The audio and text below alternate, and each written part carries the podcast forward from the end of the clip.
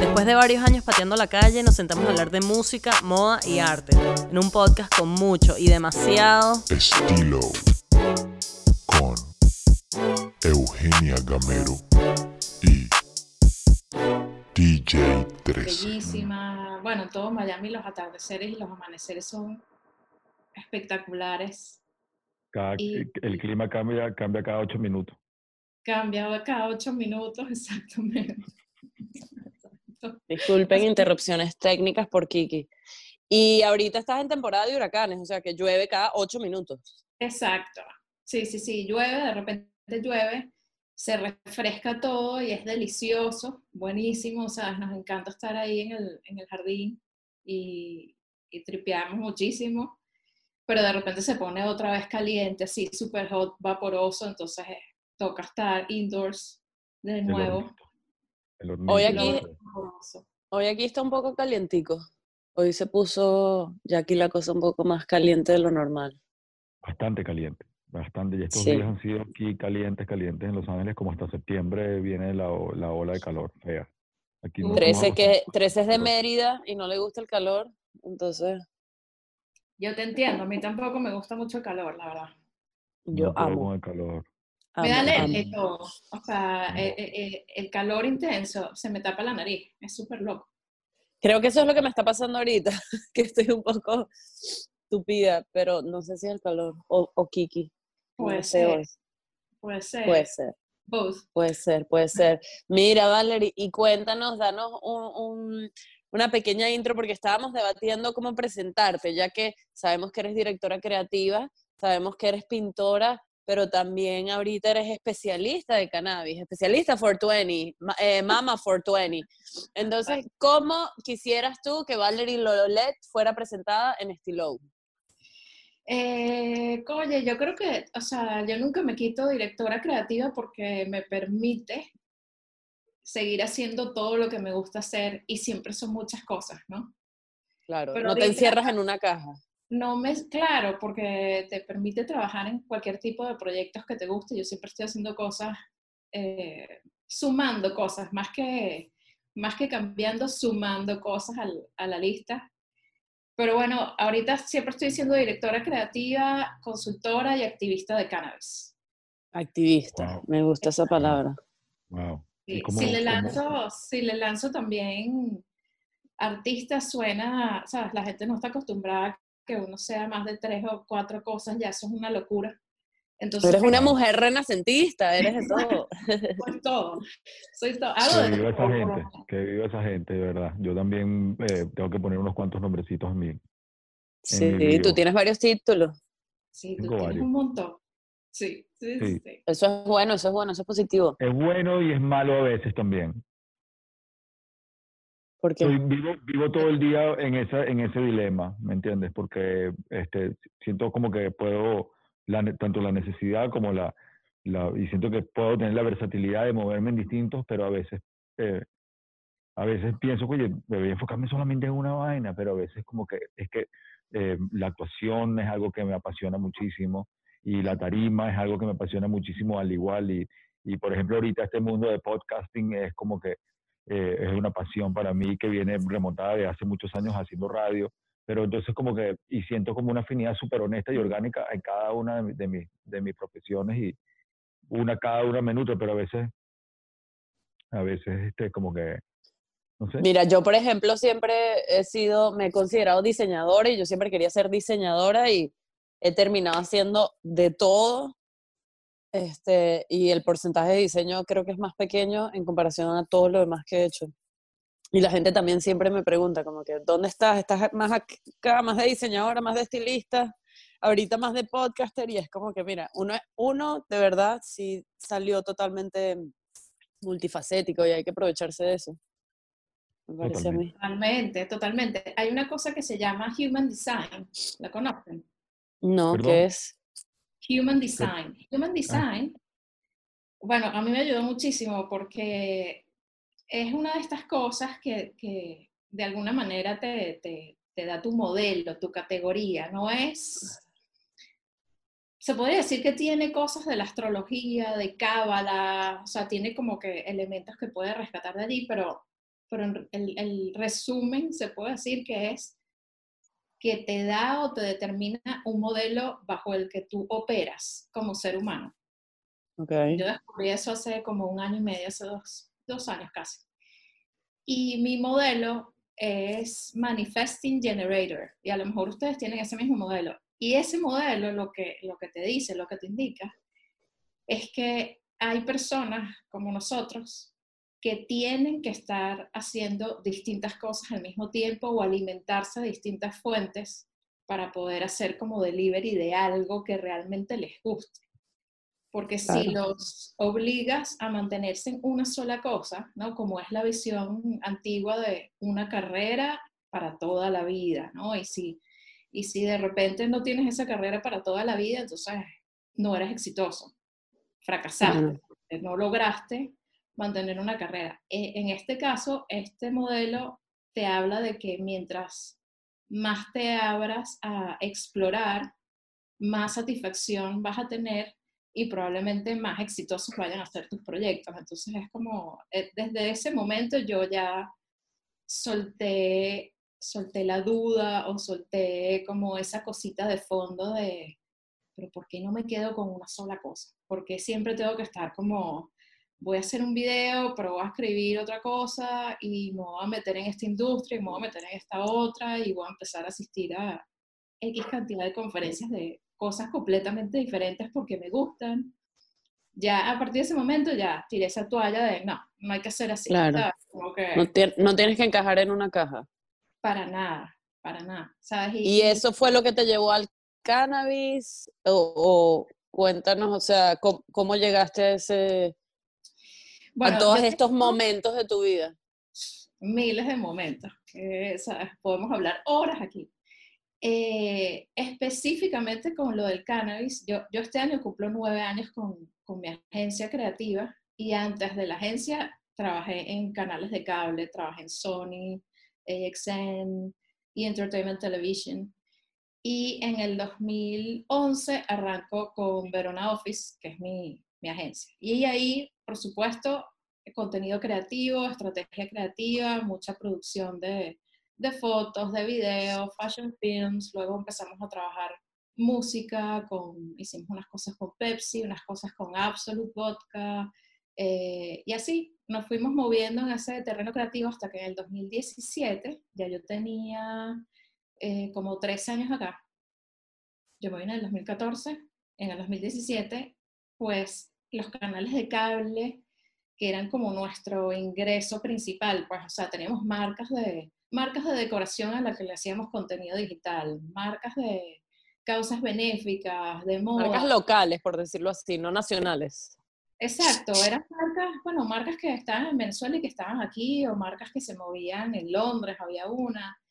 Estábamos trabajando con esas marcas, todo era muy de contenido digital y de estrategia, pero lo que nos daba el grueso de verdad del ingreso de la compañía eran los canales de cable y las producciones que hacíamos para, para ellos, ¿no? Eh, producciones de contenido original, audiovisual, para promociones, etc. Como el cable baja, así, ya para ese momento estaba tocando el piso, los presupuestos bajaron, bajaron, eh, bueno, el número de piezas que nos pedían, de producciones que hacíamos para ellos.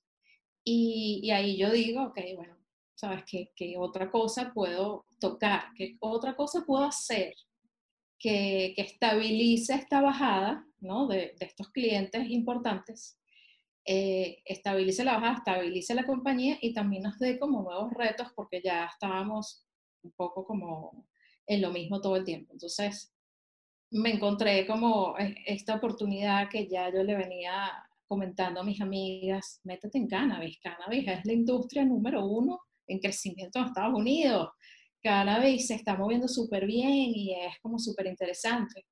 Pero nadie me hacía caso, la verdad. Ninguna de mis amigas quería meterse en cannabis, todos los tabúes de, del tema, ¿no? Como es muy complicado y en dónde y cómo, yo no sé de eso. Entonces, nada, ahí decidí un poco... Y tampoco estabas en un estado muy eh, legal, por decirlo así, ¿no?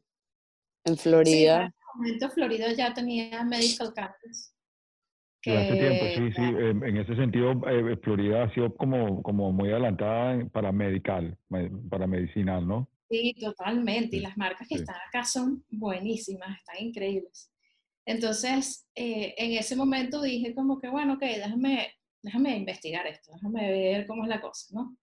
Y empecé a asistir a conferencias médicas, porque siendo uso médico aquí, es- pues eso es lo que hay, ¿no? Entonces, eh, en estas conferencias me quedé muy loca, muy loca con, con el nivel de, de- de medicina de la planta, ¿no? Como ya yo venía siendo usuaria de años, pero en ese momento realmente me di cuenta que, que, pues sí, o sea, tiene un montón de beneficios, un montón de propiedades, vi casos de niños, vi casos de ancianos, vi eh, doctores hablando de, de las propiedades y cómo cannabis funciona dentro de nuestro cuerpo. Nosotros tenemos un sistema endocannabinoide que es el que permite que procesemos cannabis, ¿no? Entonces es una sustancia, digamos, son componentes naturales para nuestro cuerpo. No es nada adicional, no es nada extraño, no es nada que tengamos que No, procesar. no es nada que no necesitemos, es totalmente Hemos- natural. exacto. Entonces ahí dije, nada, o sea, me voy a meter de fondo en esto.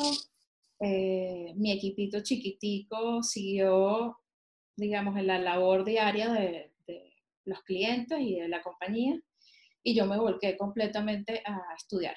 Entonces ahí decidí, voy a hacer un máster de cannabis, encontré el mejor lugar online para hacerlo, eh, pasé seis meses haciendo ese máster y en paralelo empecé a viajar a California para ir a conferencias, hacer networking, entrevistando a todo el mundo, ¿no? Como para entender más de la industria y a fondo. Y los meses pasaban y me lo tomaba más en serio, más en serio, y llegó un momento en donde decidí, ¿sabes qué? Ya tengo demasiado claro cuáles son las compañías de, de data, de research, eh, de los mercados legales que me pueden ayudar. Conversé con las dos más importantes, me quedé con una, que es la número uno, se llama BDS Analytics, y les di todos mis ahorros y que toma toda mi plata, Wow. toma todo mi dinero, invertí todos mis ahorros y luego fui al banco a pedir un crédito porque quería seguir comprando data. Se convirtió como en algo fascinante. Compré toda la data de los mercados legales que había eh, y profundicé en California. O sea, los procesé todo y dije, definitivamente California es lo que es. California es el mercado más grande, está más avanzado. eh, no había brand awareness para ese momento. Siento que todavía no hay. O sea, es como, está muy saturado, pero realmente la gente no tiene como una noción de, de marcas muy clara, ¿no? A pesar de que, de que hay muchísimas. Entonces, eh, nada, allí empecé como que a darle duro a California, profundicé en California y en un momento dije, voy a desarrollar una marca para mujeres en California, ¿no? O sea, una marca para mujeres de California porque toda la investigación y todo el research me llevó a encontrar cosas fascinantes como que eh, prácticamente la mitad de los consumidores en California son mujeres y eso es algo que no está reflejado en los productos. Eh, las mujeres necesitan más cannabis que los hombres porque tenemos mundos internos más intensos, sufrimos más de insomnio, nos pega más la ansiedad, nos pega más la depresión. Entonces, nada, vi el hueco ahí, lo vi gigante. O sea, este huecote Claro. una marca para mujeres profesionales que, sabes, que tengan estas exigencias, la mayoría mamás con niños pequeños, eh, y decidí, voy a crear esta marca. Entonces me lancé con todo a crear la marca, pasé meses haciéndola, desarrollando desde, o sea, lo más estético, el nombre de la marca, el logo, la paleta, hasta lo más profundo, cuáles son los productos, qué tienen que tener los productos, qué tipo de olor y sabor en el cannabis le gusta a, a las mujeres, cuáles son las funciones que realmente necesitan, porque la planta es, o sea, la planta te puede dar hambre, te puede quitar hambre, te puede dar sueño, te puede quitar sueño. Hay mucha gente que siempre me dice, pero no comes demasiado. Y yo digo, todo lo contrario, se me quita la ansiedad, se me quita todo. No co- o sea, es, es lo que más me controla. Y Total. sí, de, cada perfil obviamente tiene una necesidad distinta, pero eh, sí, la parte que estás mencionando de la mujer es algo eh, súper importante que creo que no... La marca se llama Pianta. no les puedo contar mucho porque la vendí muy Ok. rápido. Pasó que, que, digamos, al- a la semana de haber terminado el, el deck y el libro gigante, una cosa como 200 páginas con el caso de la marca y por qué tiene que existir y cómo tiene que hacerse, eh, a la semana conocí a- al CEO de un holding group de aquí de Florida. Eh, una semana después me, me llamó como que fuera para su oficina, me citó. eh, cuando yo llegué allá, no, no tenía muy claro que iba a ser el pitch de la marca, pero era, ¿para qué más? ¿no? O sea, era como de imaginarse. Eh, llamó a toda su junta directiva, se sentaron ahí todos y me dijo, haz el pitch de tu marca. Entonces yo, bueno, abrí mi computadora, hice mi pitch, después de tener un año machacando todo, all about cannabis, y, y creando esta marca, fue como súper fácil hacer el, el delivery, aunque no había practicado mucho, me salió como que del alma así, Claro, llevabas meses estudiándolo, trabajándolo, normal que te saliera. total, era así ¿Y qué como- tal? Y bueno, al final de la reunión todos estaban así, se miraron, y dije, "Ah, ok, y, Y dijeron, sold. Sí, sí, dijo como que, mira, creo que todos estamos de acuerdo que te queremos comprar tu marca, no le enseñes esto a más nadie, te estamos mandando un NDA, vamos a firmar una cosa, ya, o sea, permítenos hacernos, hacerte una oferta, pero, pero para, para esto aquí, nadie más puede ver esto porque, si Wow, no, o sea, Qué wow, bien. qué Y bien. bueno, ahí comenzamos el proceso de, de negociación de, de la marca. Yo estaba súper interesada en mantener un, un porcentaje, en tener ownership de la marca, pero la oferta no, la oferta no incluía eso, pues la oferta era un buyout. Era, te compramos la marca y luego tú quedas como asesora, eh, como consultora para hacer todo el desarrollo real de la marca, pues eh, ya la parte de Claro, producir claro, claro. Te necesitan. eh, exacto, y, y- y de lanzar esa marca. Entonces, bueno, así fue, quedé en esa modalidad, les vendí la marca y, y durante unos cuantos meses estuvimos allí trabajando. Ya luego, poco a poco, la compañía empezó a tener como, la compañía que compró la marca, empezó a tener issues porque ellos salieron públicos en Canadá. No sé si saben que, que, digamos, hay una bolsa de Canadá para cannabis porque allá es legal eh, eh, a nivel federal, pues completamente en el, en el país. Ujú.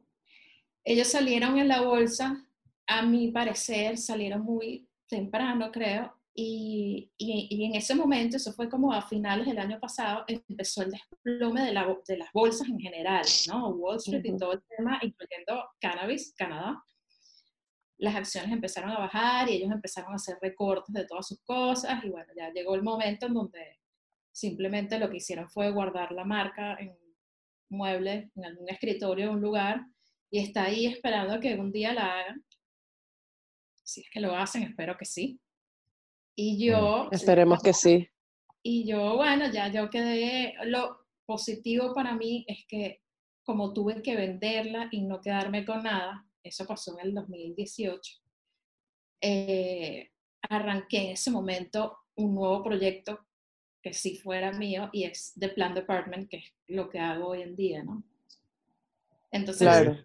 The Plan Department es esta plataforma que utilizo para educar, informar sobre cannabis. La orientación va principalmente a mujeres, es muy femenino, o sea, es como niñas en el feed, pero también hablo mucho del uso, del uso real, o sea, es una planta maravillosa, pero algo que he observado como que en la industria es que, no solamente en la industria, en realidad eso pasa muchísimo, la gente se polariza mucho, ¿no? Es como que si estás en cannabis, entonces el cannabis es increíble y no le va a hacer daño a nadie y es espectacular. Y eso no necesariamente es así, o sea, hay gente a la que sí le cae mal fumar. Hay gente que no lo debería hacer, hay gente que sufre de la tensión o que sufre del corazón y debería tener cuidado con el THC. Hay gente que simplemente pues, No es para todo el mundo. Pues. no es para todo el mundo, no es para todo el mundo. Y hay tantos, hay tantas variedades que hace falta mucha información porque, por Mucho ejemplo, si tú quieres bajar la ansiedad, pero tienes un problema de sobrepeso y te fumas una variedad que te da monchi, puedes bajar la ansiedad, pero estás, digamos, empeorando tu tema de sobrepeso porque entonces te da un montón de hambre. Entonces, ese desconocimiento es como lo que estoy atacando un poco y con The Plan Department y también mucho el tabú, bajar el tabú, o sea, que se vea que mujeres productivas, saludables, que tienen un interés por, por desarrollarse en su vida, por trabajar, por tener una carrera. Madres, madres. Madres, consumen Porque Sí, sobre todo creo que el, la conversación principal siempre entra en como que, ay, eso te puede este, afectar para cuando quieras tener hijos, o ay, eso te puede, sabes, hay tantos rumores y tantas cosas que la gente te dice, las tías y abuelitas te dicen, em, pero es eso, es, cuestión de continuar la educación, me parece a mí. Bueno, y, y también las propiedades de, de eh, medicinales y curativas, sin tener que ni siquiera que hablar del THC, sino del CBD. Em, Exacto, el CBD solo. Súper comprobado y estudiado en, en, casos de, de, de, todo tipo, desde depresión, pasando por, por, por, por, epilepsia, o sea... Para eh tratamientos de cáncer. Y oh, yo lo he visto últimamente en Florida Full, para deportistas. El CBD, todas las cremas que están lanzando y todos los productos que están lanzando de CBD, hasta estética, a nivel de estética he visto ya. Totalmente. Yo me puse una mascarilla de CBD para que ustedes me vean. Estás radiante. Rozagante. Nos tienes que mandar las recomendaciones. Y también están sacando, están sacando treats para los perros con CBD. Sí. Todo el mundo me dice, pon, dale aquí CBD, dale aquí CBD. Sí, sí, sí, los tranquiliza muchísimo a los perritos nerviosos. Ya. Mm, mm. Y, como, y como de los de la, de la, de la mm, de esta marca de información acerca del cannabis, ¿qué, qué datos sobre eso que estabas comentando de depresión y qué, qué, qué datos nos puedes dar para, para, que la gente que está escuchando pueda, pueda tomar nota? Wow, bueno. los mandamos para la página de una, o los mandamos para la página de una. Vayan del plan de No, bueno, digamos, a grandes rasgos, pues el CBD es algo que le funciona a todo el mundo. O sea, la planta tiene más de 100 cannabinoides, ¿no? Y todos son buenos, pero se, se han hecho más estudios sobre el CBD, porque el CBD tiene mucha presencia en el hemp.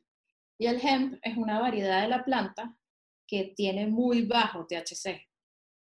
Entonces, gracias a eso, el CBD se ha podido comercializar en todo el país sin ese riesgo de que alguien va a tener una sensación rara o el nivel de psicoactividad que pueda tener. El CBD, pues lo único que hace es que te hace sentir bien, ¿no? O sea, te regula y modula tu sistema endocannabinoide, que es un sistema que regula sueño, dolor, mood, y ahí estamos hablando de ansiedad y estrés, eh, y apetito. Mm.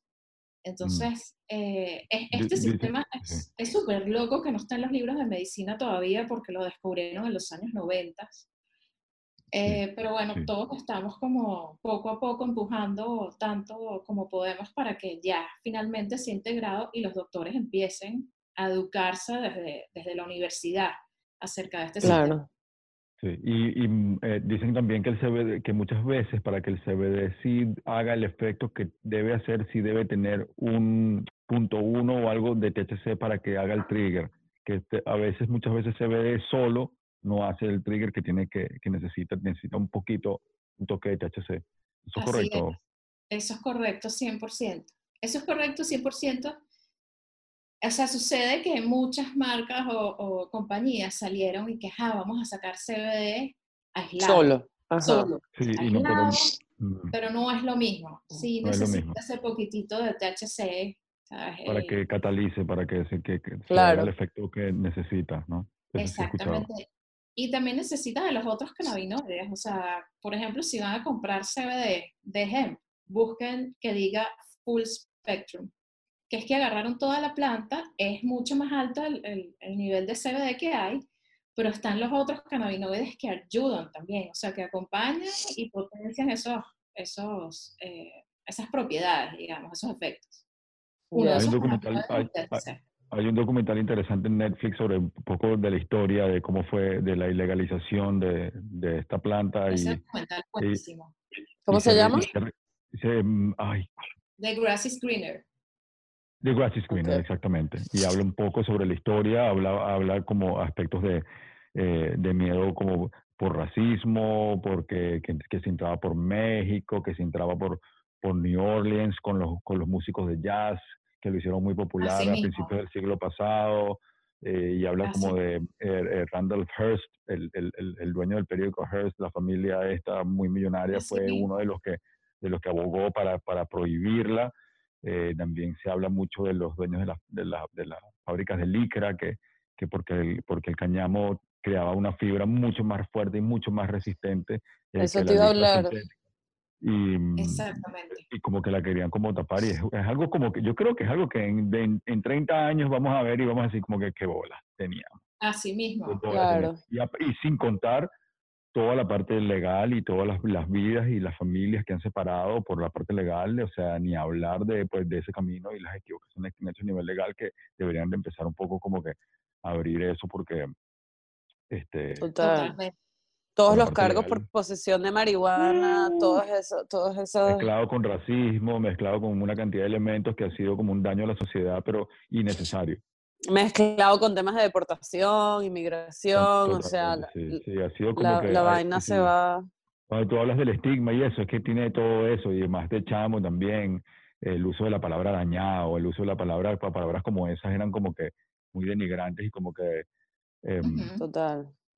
Sí, Bueno, no, que te dijeran marihuanero, eres un marihuanero, que te dijeran. sí, Tan sencillo como que, a- Cuando- que cuando- tú. Así Sí, mismo. sí. Uno crece con ese estigma y cuando de repente de chamo, eh, bueno, o adolescente, yo la probé y dije, oye, pero esto no es, esto no es lo que la gente dice, o sea, yo, yo me la depresión, me inspira, quiero, quiero trabajar, quiero hacer arte, o sea, es. no entiendo qué es lo que está pasando aquí y es como que, Que yo creo que ese es el error, y eso lo digo mucho como que en entrevistas, cuando me preguntan, bueno, pero ¿qué opinas tú de que el cannabis te puede llevar a consumir otras sustancias? No es el cannabis, es la categorización en la que pusieron la planta, porque a mí me pasó lo mismo que te pasó a ti, Tres. O sea, yo la probé y la probé tarde para, digamos, en, en- en mi grupo, yo la probé cuando yo tenía 21, 22 años. Igual yo. Yo estaba terminando Ah, la universidad y, y yo tenía amigos que ya tenían años eh, Mm. usando la planta, pero yo tenía ese prejuicio, ¿no? De que eso estaba mal, de que eso era lo peor, la peor droga del universo, y de repente decides probarla, la pruebas y dices, ya va.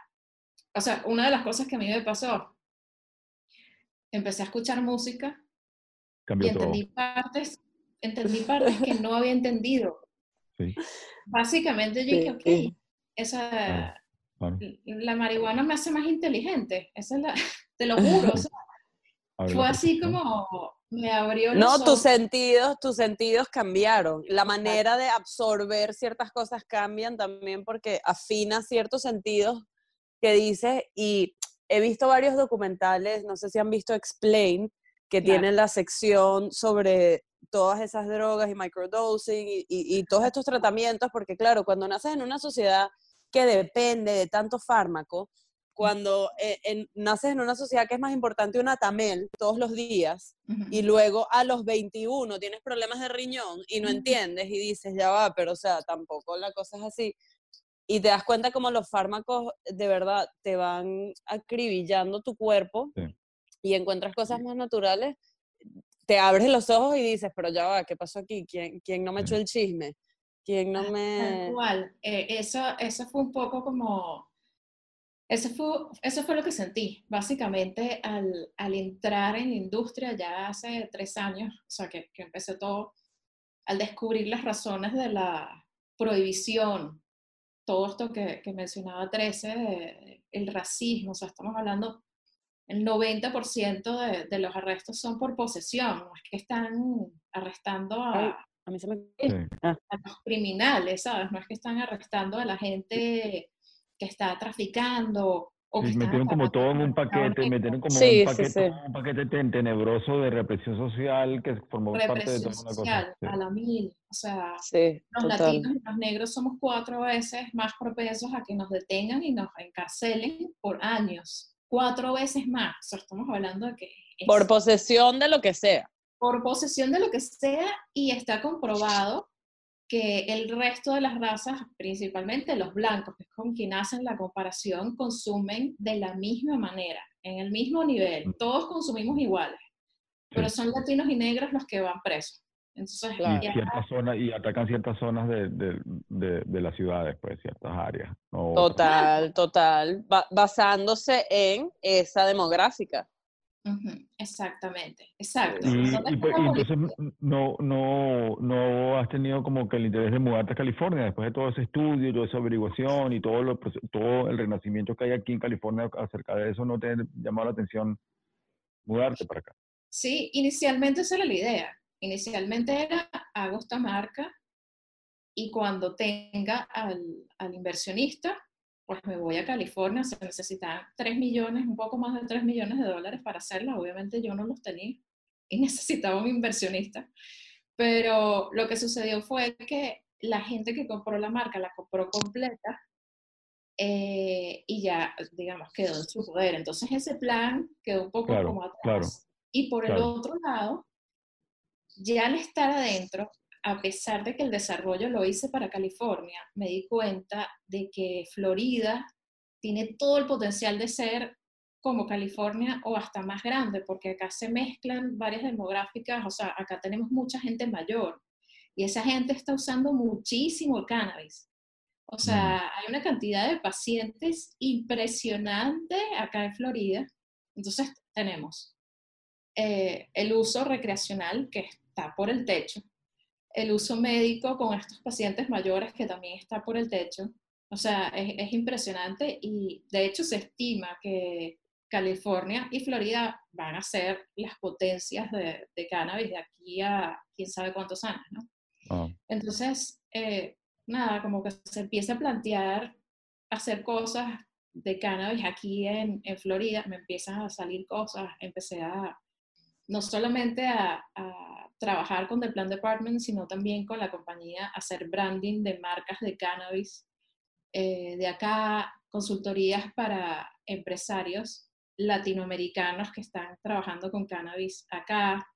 Se pintó como una especie de universo demasiado interesante que qué bueno. Que simplemente no te esperabas, no imagino. me esperaba para nada. Y lo que he hecho es fluir, fluir, fluir con eso. Igual hoy en día todo es digital, entonces eh, trabajo también con gente de California, todo online. No hay límite realmente para, para nada, creo, ya hoy en día. Y de hecho hasta las consultorías y las sesiones de coaching que antes tenía algo de presencial desde que empezó la pandemia, todo lo pasé digital. O sea, ya todas mis reuniones son así como, como estamos ahorita. Ya no hay, por un lado súper triste lo que está pasando, pero por el otro lado se abrió un mundo. De, de posibilidades en donde ya, pues, no te hace falta más que tu computadora para poder trabajar con alguien en cualquier parte del Claro. mundo. No, y ahorita a nivel de pandemia, como dijiste tú, la gente está consumiendo más, la gente está reencontrándose con Totalmente. el sí. cannabis. Ahorita se desde casa. Así mismo, o sea, las ventas eh, en todo Estados Unidos subieron en unos niveles que, bueno, eh, casi que completamente inesperados, pero inmejorables. O sea, siento que Mm. ahorita la demanda está al tope en todos, en todos los estados en donde hay eh, legalidad recreacional o médica, pues, al tope. Eh, la demanda es tan grande que las marcas se quedan sin producto. Pues. Básicamente eso está pasando. Hay escasez de productos de cannabis porque compran tanto que to- no llegan como a volver a... a- Y eso va a tener su, su, su lado oscuro que puede afectar a la industria, es, ese overconsumption como todo en este país, o es algo que se está regulando. No, yo siento que, que- que siempre va a ser positivo porque mientras más gente, más presencia y más negocio sea, más rápido se va a mover la legalización. Yo A estoy nivel convencida de que- nacional. nacional. O sea, con todo esto que está pasando. Aparte están desarrollando ahora eh, medicamentos para coronavirus con Wow. cannabis. Ok. Cuando, cuando se llega a ese punto, porque las propiedades de, de cannabis, sobre todo la parte antiinflamatoria para los pulmones, eh, pues está funcionando muy, muy bien para aplacar eh, la inflamación que genera el virus. Entonces, eh, Se no puso como viral en un momento, se puso como viral un momento y que, te- que THC y tal, cannabis, que podría curar el, el, el- el virus y tal. eh.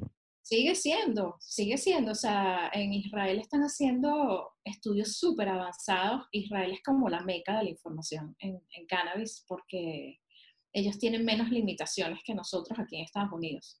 En. Estados Unidos, al no ser eh, legal federalmente, hay Claro, doctores que quieren hacer mucho más, pero los limitan, ¿no? O sea, es como que pocos lugares realmente pueden hacer buenas investigaciones pero en Claro. Israel no tienen límites, entonces allá están haciendo investigaciones súper interesantes. Y también el hecho de que cannabis fue declarado esencial. Los dispensarios no cerraron, no han Aquí en cerrado. California ya fue eso te dice esencial. todo. Ya eso te dice todo. todo. ¿Cómo? Bueno, bueno, bueno, bueno, tam- también pusieron las licorerías esencial también. De, Bueno, pero fíjate. Exacto, pero fíjate, o sea, ya está ahí, ya está ahí. O sea, Ya como ahí, algo que está puede ahí. Ya está ahí. que es considerado esencial, que mueve mi- cientos de millones de dólares en taxes hoy en día. Hay más de 55 millones de usuarios en el, en el país. ¿Cómo algo así puede seguir rompiendo familias, eh, destruyendo vidas, metiendo gente en la cárcel? O sea, ese es un poco ya, el contraste es demasiado fuerte. A esa- Mm, ya yo siento que es como que a donde debería Y- llegar todo. ¿no? Claro. Y a nivel, a nivel de proyección latinoamericana para Sudamérica, ¿cómo, ¿cómo se ve Sudamérica y el Caribe? ¿Cómo se ve la política de, de cannabis? Ya Uruguay, ya, ¿no? Obviamente. Uruguay y esa placa la llevamos en el corazón, un país latinoamericano, ¿sabes? O sea, por favor, Viva. Uruguay, viva Uruguay. de Uruguay a la mil. Igual tienen que, que mejorar eh, la manera en la que está regulado el cannabis allá, o sea, todavía puede ser mejor. Es, es como un poquito precario, es una palabra fuerte, pero le falta mucho en- en- a, esa, a esa regulación. Puede ser mejor, siempre hay espacio para mejorar. Pero, pero no Claro, importa, pero o poco sea, a poco se abrió la puerta, se empezó por algún se abrió la puerta. En California, si no me equivoco, en California eh, estaba leyendo que hay como una, hay una zona específica en el norte de California que es como una especie de triángulo, donde ahí es donde es como que, como que la meca del asunto de, de cultivo, donde esa tierra es como que la mejor, la más fértil y la que crea el mejor. Tiene las Bueno, no mejores recuerdo, no recuerdo, es un nombre de un valle o el nombre, no recuerdo en este momento cuál es, pero sí, se estaba leyendo sobre eso. Eh, debe ser The Emerald Triangle. Eh, creo que sí. ¿Cómo Sí. se llama? ¿Cómo se llama? The Emerald, como de esmeralda, Ok. Triangle. Sí, muy cool. En Latinoamérica. Road trip. Road trip demasiado.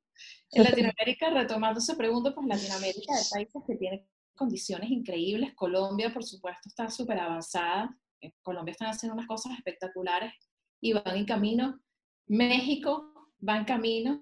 De vez en cuando da dos pasos para atrás, un paso para adelante, pero México está muy cerca Bueno, en el caso de sí. ellos. O sea, Sí. imagínense lo positivo que puede ser, ¿no? Porque ahí estamos Claro. hablando de, de que el mercado negro es gigante y, y pues ellos son una pieza fundamental dentro Sí del son, sí tráfico son, de, del cannabis. son. ¿no? Entonces, Sí son, sí son. eh, ahí, bueno, mucho potencial. Chile tiene una cantidad de gente, una cantidad de usuarios impresionante. Pero no, eh, hay, no es legal todavía ni nada, ni medicinal tampoco. Hay, hay, hay, es como, tienen su área gris, o sea, permiten que la gente tenga Puedes cargar cierta cantidad. Hasta una cantidad, pero al mismo tiempo es como que, pero ¿de dónde es? O sea, todo lo demás está en el área gris, pero hay cierta legalidad que permite que, que la gente pueda cultivar y que puedan tener sus plantas, ¿no? ¿Y en Venezuela? ¿En Venezuela se puede? No, cero. Ok, cero. O sea, yo creo que, que a veces gente me pregunta como, mira, ¿y qué crees que va a pasar en Venezuela? Es Bueno, lo mismo que pensamos con todo que va a pasar en. Venezuela, no sabemos. Pero las prioridades de Venezuela están en otro lugar y, y el tema de la legalización, pues ya yo lo veo como algo que pasará luego de que Venezuela salga de, de todos los problemas que atraviesa hoy en día, ¿no? No es una de las prioridades. de nuestro primer coronavirus. Em, ¿Y en el Caribe? Y el Caribe también, bueno, o sea, está Jamaica por ahí, pues que, que, que tiene esa historia, imagínate todo lo que se puede Claro. hacer. Jamaica también tiene una historia interesante ahorita de, de, de hongos y alucinógenos y medicinas eh, naturales. Hay mucha gente que se está yendo a Jamaica como unos retiros que hacen allá para consumir hongos, para hacer ayahuasca. road trip, road trip. Not, not, that's not road trip. That's, that, That's you gotta swim. You gotta swim for that shit.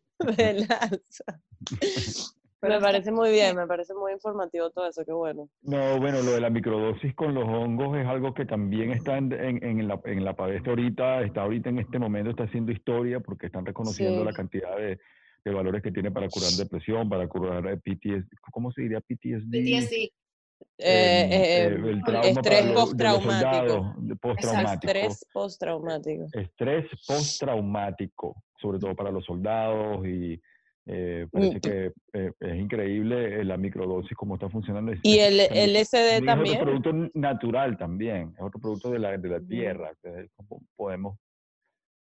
Eso una es lo que está, esos Es son los documentales que he absurda. estado viendo, las diferencias entre todas esas drogas eh, naturales y de, como dices tú, de la tierra, con todos esos fármacos. Entonces, eh, ahorita yo he visto y- grandes y- estudios, Sí.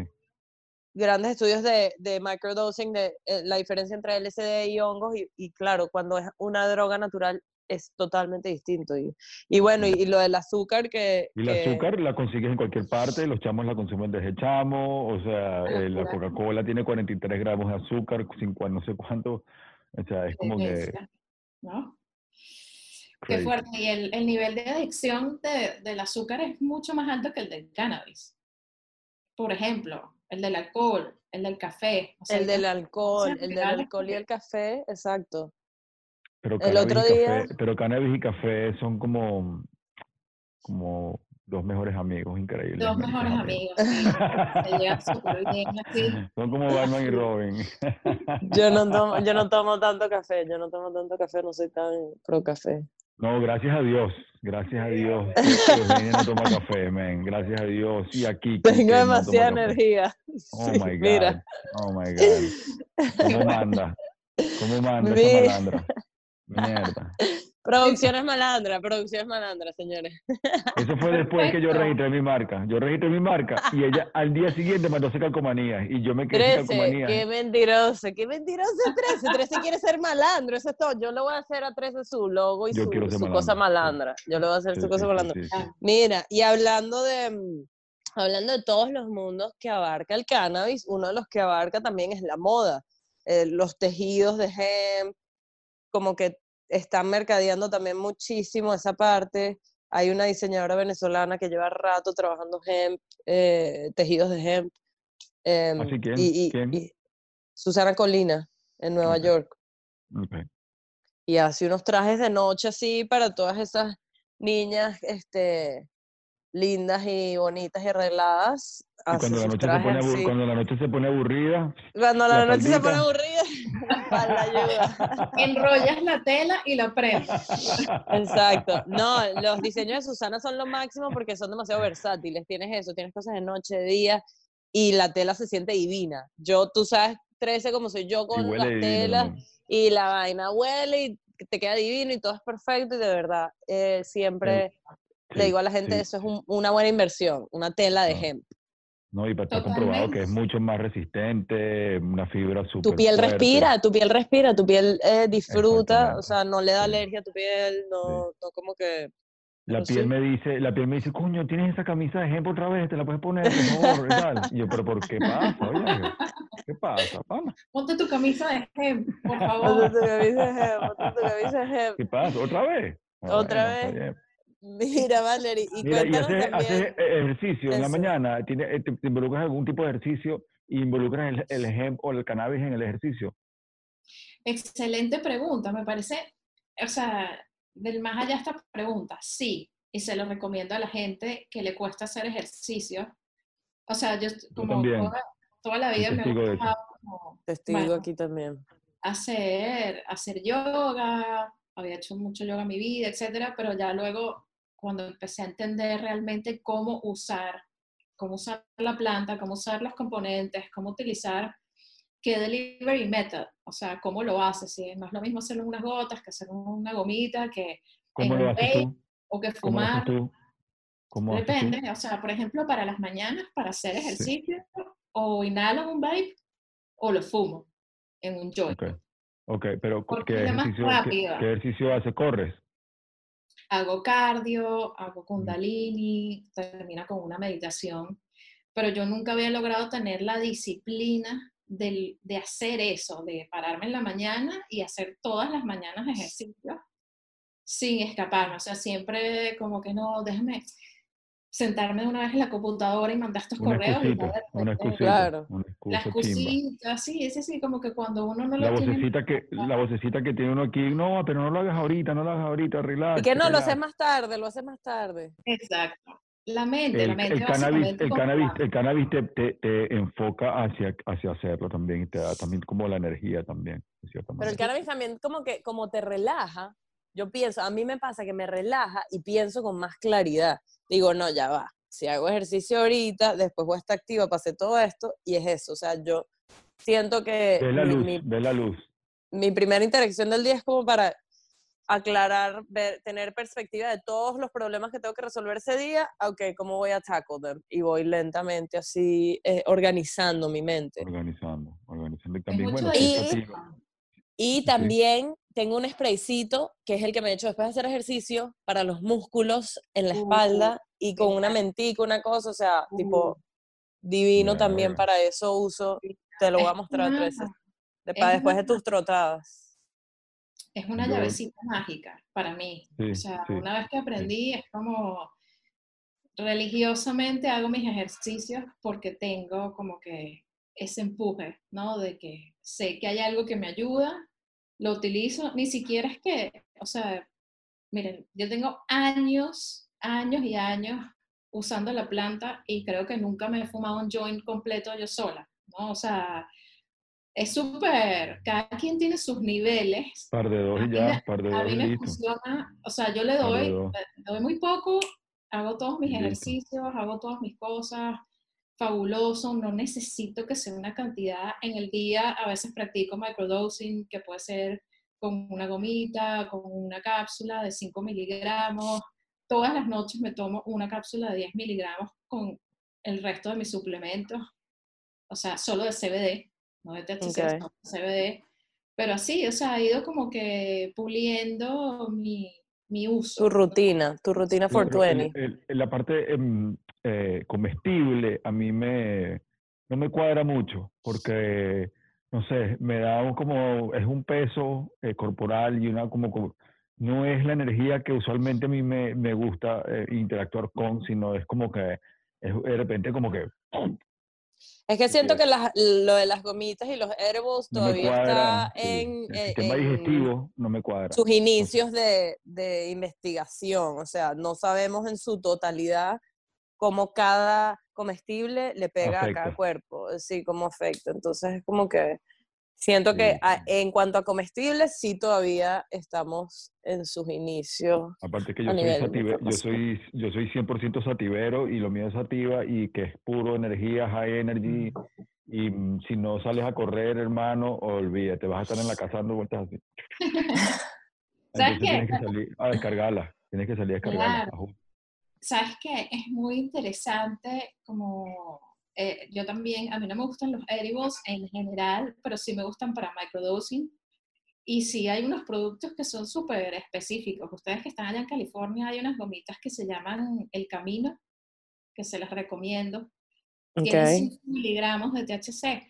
Por ejemplo, en, en- en la práctica que me he dado cuenta, la gente, gente que fuma mucho, digamos, vamos a poner el caso de una persona que fuma mucho y de repente quiere fumar menos porque, coño, para cuidarse, porque a pesar de que no hay estudios que relacionen el cannabis con cáncer de pulmón o con enfermedades, eh, digamos, el mismo tipo de enfermedades que se desarrollan fumando cigarrillo, no hay, no, no, aunque han intentado amarrar cannabis con eso, no, no lo han podido hacer.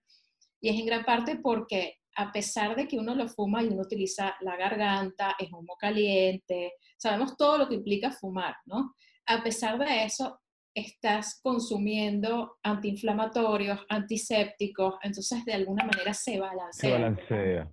Sí. De fumar. correcto. Pero la gente que, por ejemplo, hay alguien que quiere fumar menos. En lugar de fumarse dos joints al día, quiere fumarse uno. A esa persona les sirve mucho hacer microdosing de THC con una gomita que no va a sentir, digamos, la misma nota que puede sentir fumando, pero que lo va a mantener sin la ansiedad de querer fumar. Claro, de, de tener que estar. ¿Dónde está el Exacto. porro? Hay algo muy importante que ustedes o sea, lo notan, lo han notado naturalmente, que es que cuando uno consume cannabis a través del sistema digestivo, el hígado procesa los cannabinoides, no es, no es para nada la misma sensación, no es el mismo efecto, el efecto se hace cool, más bro. lento, totalmente. No Es Sí, me como- gusta sí. esa vaina. 13 se ha ido en No, unos bad trips.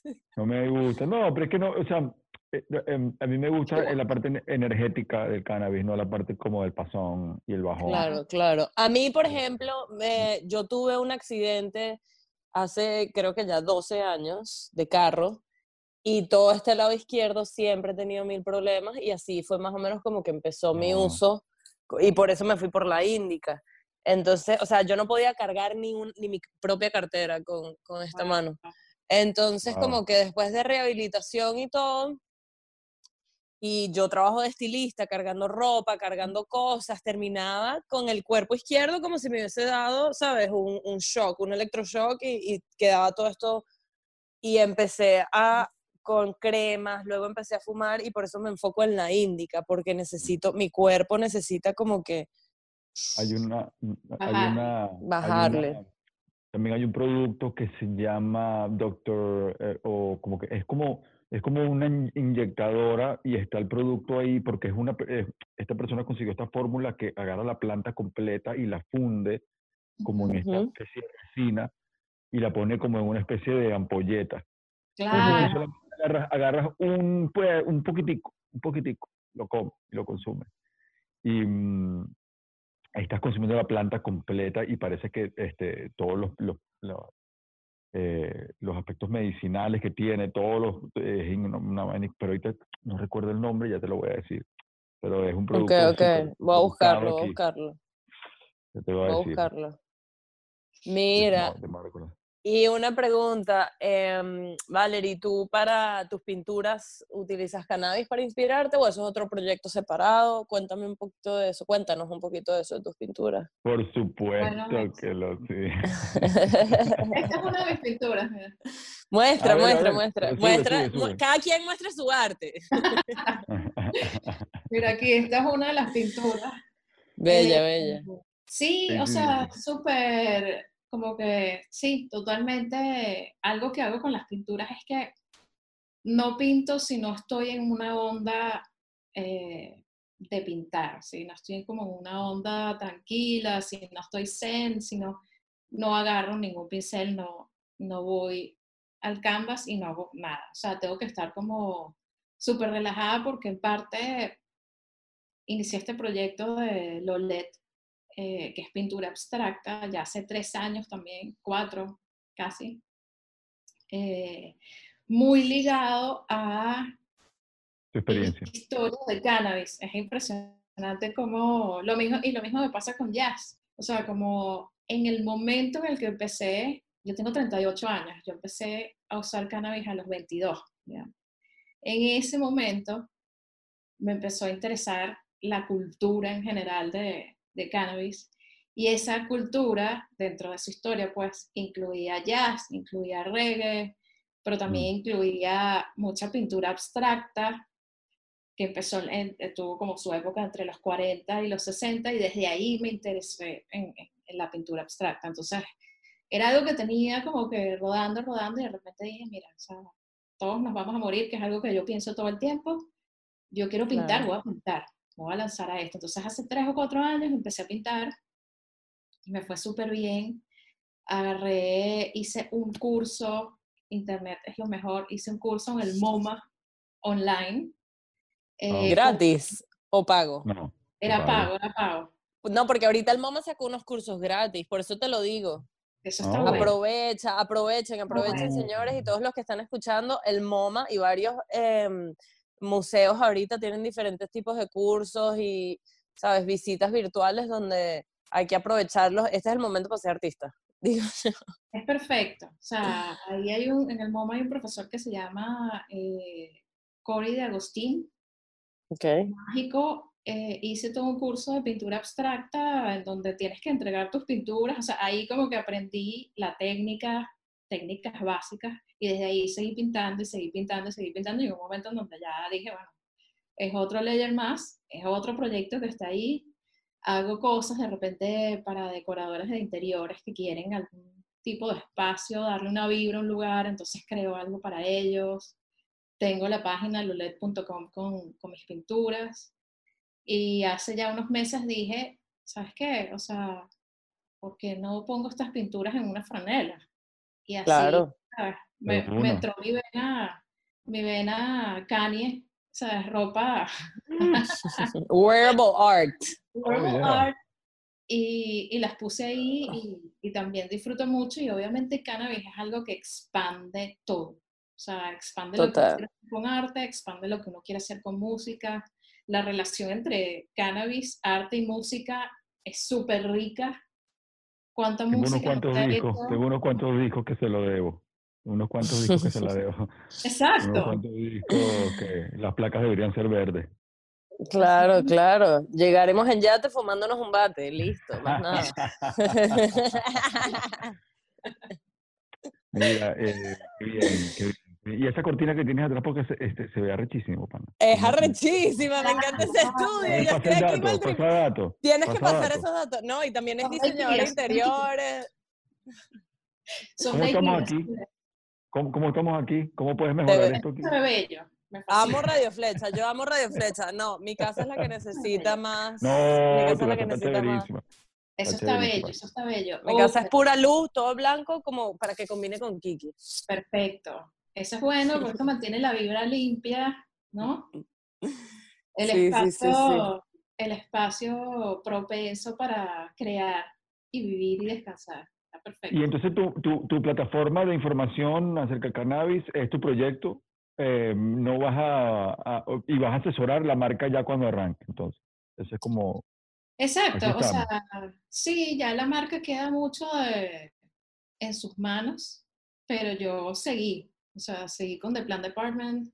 eh, De repente, algo que me sucedió en el camino, un poco lo que les contaba antes, es que cómo comencé, The Plan Department tiene esta plataforma informativa, pero hoy en día realmente le da soporte a mi práctica de coaching y consultoría me pasó algo natural, que es como una vez que me empecé a exponer, cosa que es súper eh, particular del cannabis, porque una vez que uno habla de cannabis y que es usuario de cannabis y hablas de las propiedades de cannabis, pues muchísima gente, la gran mayoría de la gente se despierta, les veo las caras y los ojos cuando empiezo a hablar de cómo trabajan los cannabinoides en nuestro cuerpo, de casos que he visto, cómo la gente se mejora, como una persona que tiene Parkinson's disease de repente está súper temblando y a los cinco minutos de, wow. de probar eh, un inhalador, un Vapen, ya se le bajan los temblores y puede tener horas sin temblar,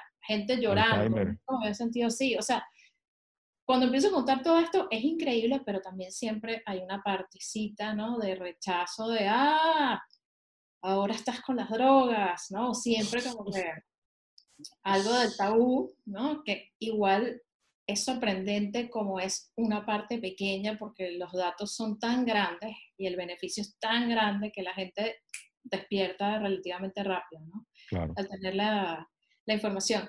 Pero me sucedió que al estar expuesta, pues me empezó a llegar gente de distintos países que viven acá en Estados Unidos. Mira, supe que hiciste esto, yo quiero sacar una marca, ¿cómo hiciste?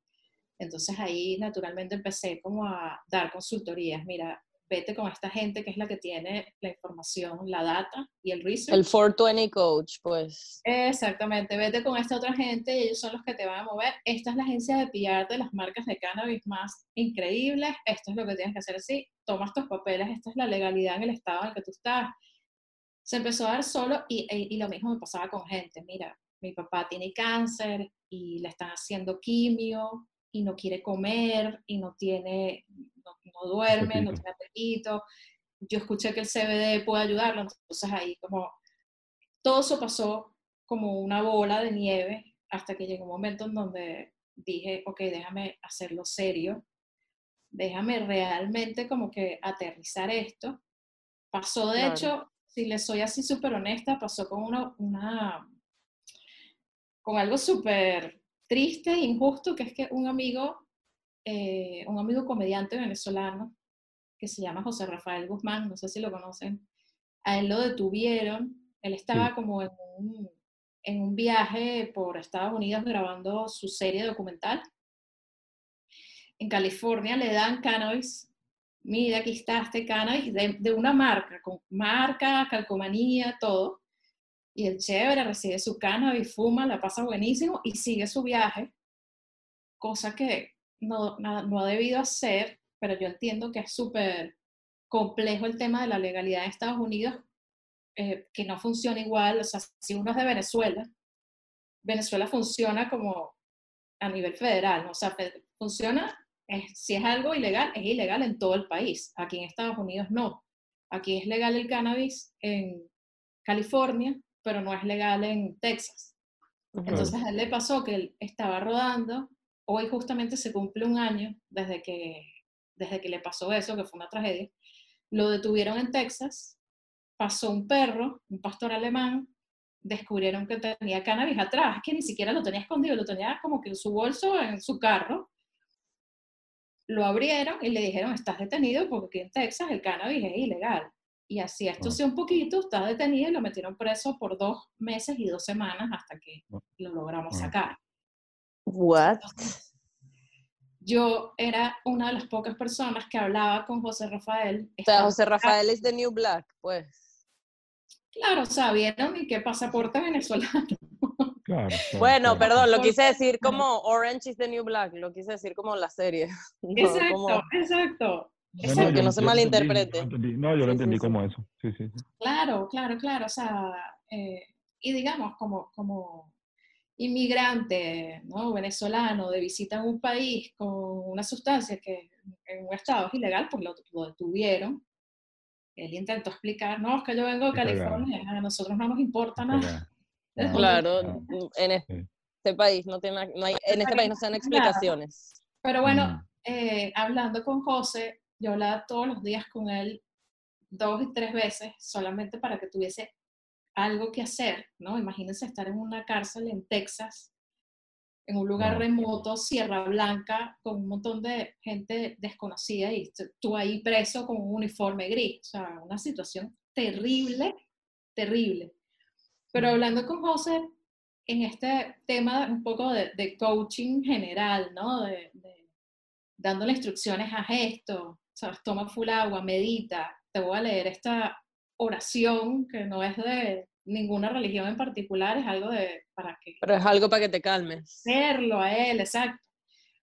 Él me dijo, oye, tú deberías hacer esto, ¿sabes? Deberías hacerlo serio, deberías hacerlo serio. Él es odontólogo, es muy cómico, es odontólogo comediante, pero me dijo, búscate, ¿sabes? A alguien con quien desarrolles un cuestionario médico de las distintas áreas y, y evalúa esa posibilidad. Y yo le tomé la palabra a José Rafael y lo hice y se unió todo. Pues fue como gente que necesita, empresarios que están perdidos, yo con ganas de ayudar y que me fascina hablar con la gente y, guiarlos tanto como puedan. Entonces lo que hice fue hacer súper formal la práctica de, consulting y coaching ya, me- hace meses atrás y, y ha funcionado pues increíblemente.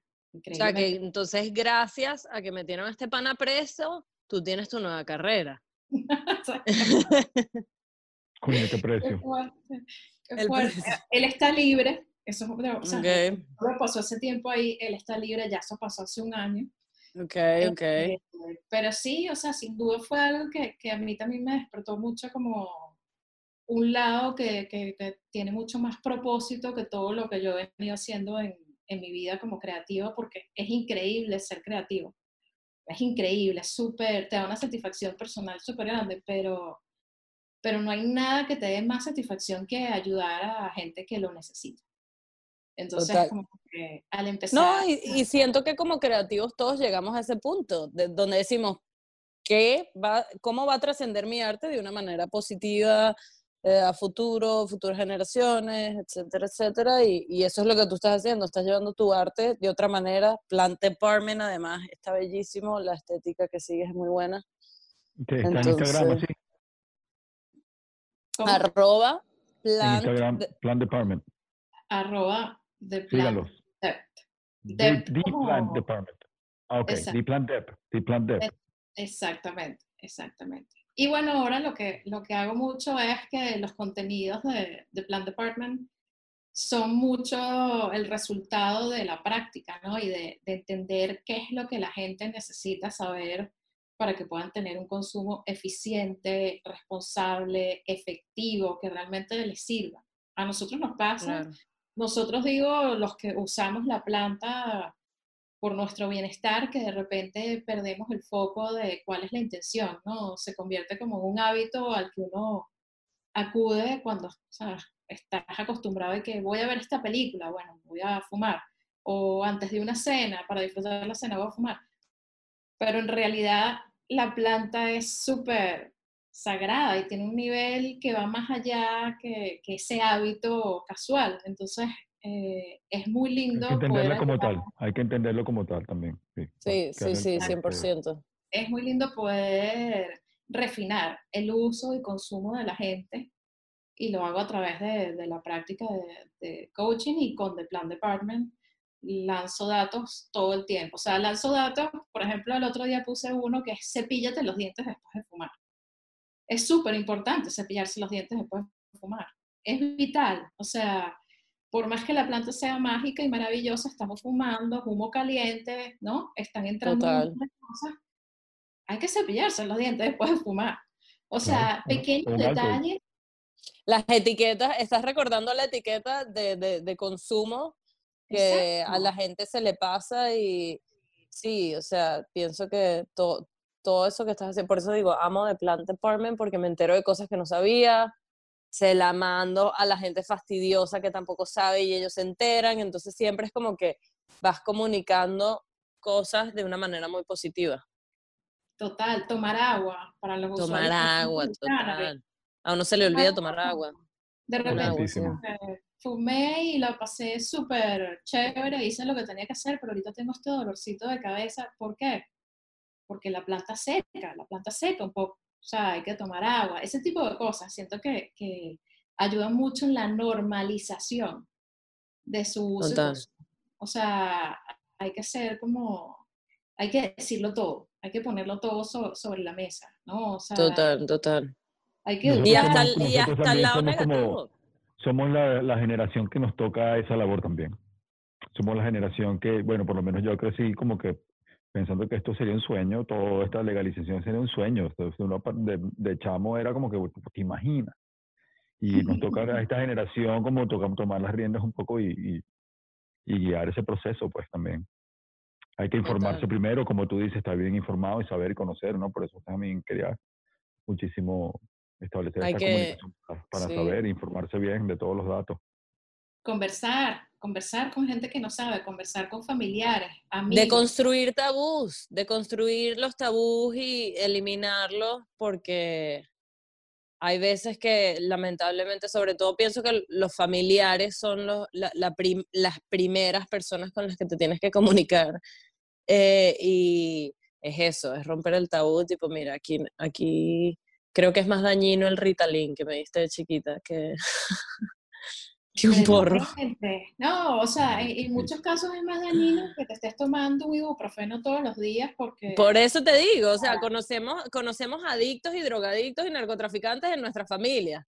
Nuestras tías y abuelas farmacéuticas, o sea, que, no, que se gastan 500 dólares en un farmatodo porque Así necesitan mismo. ese atamel todos los días. Y señores, ese atamel la está matando, o sea, Así mismo.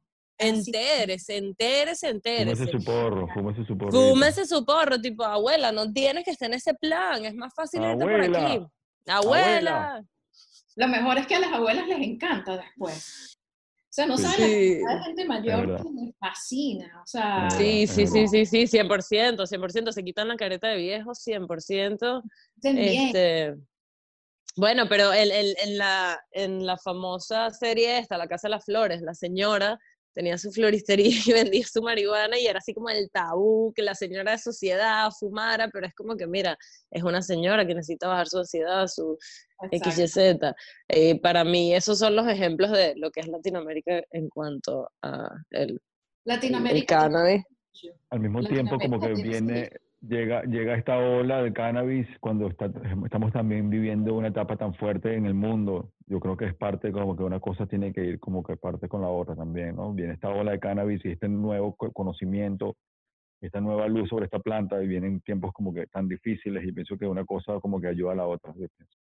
Absolutamente. Entenderla como tal, como parte de la Así cura y es. la medicina del momento de la época y, y- y el momento que estamos viviendo. No, y también siento que es momento de todas esas, todas esas familias, todas esas granjas, todas esas personas que sufrieron por esta industria haber sido ilegal, hoy en día tienen que, este, lo que, lo que, como dicen aquí en Estados Unidos, reparations, reparations, o sea.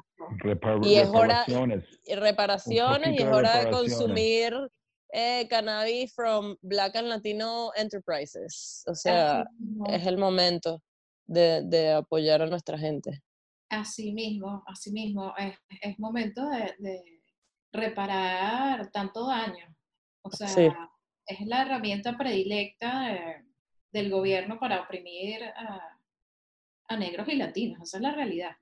Sí, Sí, sí, está, sí. está vinculado a un, a un proceso sistemático, sí, totalmente. No, y también, fíjate que, o sea, también recuerdo que uno como mujer viajar sola en Latinoamérica o de Latinoamérica a Europa o de Latino- Latinoamérica a Estados Unidos, a uno lo tratan como una mula, vamos a estar claros. Y también uno tiende a ser target a veces, este, número uno en esos escenarios donde, ah, por ejemplo, a mí me pasa mucho que viajo sola y viajo con muchas maletas porque soy estilista, etcétera. Y es eso, es siempre como que, ah, vienes de tal parte de Latinoamérica o, ah, vienes de no sé qué qué. Y ese estigma todavía continúa a, a, a nivel, tiene que cambiar, este, tiene que cambiar, tiene que cambiar eso. Todo Sí, sí, sí. es parte Tiene que de cambiar. Estamos hablando que esta generación y tu trabajo muy tan valioso es parte de ese sí, ese sí, sí. Hay que continuar la información y hay que continuar desmantelando. sensibiliza- sensibilización, decriminalización, eh, ¿cómo se llama? De tabu, de tabuizar, ¿cómo sería la palabra para quitarle el tabú? Romper tabús. Rom- Sí, de, de estigmatización. Desti- destigmatización es lo que necesitamos. Mucho de eso. Supongo, sí, mucho de eso. sí. La mejor manera Creo es que informándose eso- y leyendo. En, en, en Estados Unidos vamos súper bien porque, po- o sea, hay una fuerza de gente haciendo un esfuerzo, eh, digamos, importante, ¿no? Y, y también el tema de que sea un negocio que produce tanto dinero, ¿no? Ujú. Lo beneficia. O sea, la gente muy eh, conservadora que no le gusta por el tabú y lo ve como la droga y, y consumió toda la programación de décadas, de más de 80, 80 años de, de, de prohibición que tenemos encima, esa gente muchas veces responde bien a la parte de negocio, ¿no? Como, Claro. ah, Claro. ok, pero Ah, mira, pero es un billete. negocio. Claro. mira, eh, otro tipo de verde. Exacto, es como que, ah, ok, pero en Latinoamérica siento que, que el issue es como mucho más profundo porque todavía no ven esa parte y el estigma es altísimo, ¿no? Y, y, y justamente un poco por eso, porque, o sea, vas preso, todo lo que conlleva estar alrededor de la planta eh, en el ojo público, ¿no? O sea, creo que, que en nuestros países de Latinoamérica hacen, hace falta mucho más eh, esfuerzo, más información, más educación. Por eso, hace unos meses decidí empezar a publicar en español también porque me di cuenta que tenía Claro. seguidores de, de Latinoamérica y porque quiero colaborar a eso, ¿no? O sea, que no sea solamente para acá. Acá hay cuentas de, de educación de cannabis, ninguna específicamente como de plan department porque es muy particular la línea editorial, las imágenes, toda la gráfica, la manera en la que, en la que comunico estos mensajes, pero hay, pero hay otras páginas, o sea, te metes en Leafly o te metes en Miss Grass o te metes en cualquier cosa de cannabis en Estados Unidos, puedes buscar y vas a conseguir información. Pero en Latinoamérica no es tan fácil. En Latinoamérica sigue siendo como medio Es underground. que, es que es eso, hay, la información está allá afuera, pero también hay mucha información que no está en español y, y yo pienso que eso es algo que ahorita, así como estamos teniendo estas conversaciones en nuestro idioma, eh, porque claro, somos inmigrantes y todo nuestro contenido y nuestro arte que hemos desarrollado en los últimos años ha sido bilingual de una manera u otra, pero más que todo en inglés, pienso que es hora de enfocarse en dar la información en, en- en el idioma correcto, porque sí, un- uno crea y le dan a translation o le dan a lo que sea. No, no, no, hay que de verdad hablar directamente, este, sin subtítulos de estos temas y sí, sí, me parece Sí, muy bien. honrar, honrar nuestras comunidades, honrar nuestro idioma, darle presencia, darle proyección, hacer que sea ah, proyectos en español tan grandes como proyectos en inglés. Totalmente, totalmente. Ah, Me encanta esto que están, que están haciendo. Ojalá, ojalá, ojalá pronto puedas venir a California y te- nos visitas al Sí, estudio y hagamos el exacto, próximo exacto. podcast, eh, la segunda parte, Me encanta. aquí en el estudio en encanta. persona. En vivo, por favor, sí, sí, sí, y hacemos un, un- un- un- una degustación de cannabis, si quieres, o sea, hacer un ¡Oh! experimento, Oh, lo que sea, patrocinado. o un, o un road trip, Patrocinado por The. Plant Dep. Patrocinado por The Plant Dep. Patrocinado por The Plant nada Dep. por The Plan Department a la mil, o sea, les voy a hacer un blend, les voy a preguntar qué quieren, Todo, todo. Qué quieren y qué necesitan y les ¿Qué, qué queremos sentir? ¿Qué queremos ¿Qué curar? quiere el niño? etcétera, etcétera. ¿Qué quiere el niño? ¿Qué es lo que quiere el niño? Exacto. Con No, pero qué bien, qué bien, qué bien, qué bueno, qué bueno. Sí, estamos, eso, Sí. eso sí, sí, qué bueno. Qué bueno que puedas venir y podamos compartir aquí y, y mm, para hacer eh, una segunda parte en el estudio. Total, gracias, gracias por estar aquí hoy. No, por favor, es un placer. Yo vi que ustedes tienen en, en su, en una gráfica por allí, vi que tenían como una mata, Hollywood o algo así, ¿verdad? Ella, e- es, ella, ella que, es, que es malandra. Es que, es- coño, mi colega es No, malandra, no me... Verga, Por favor, mira quién habla.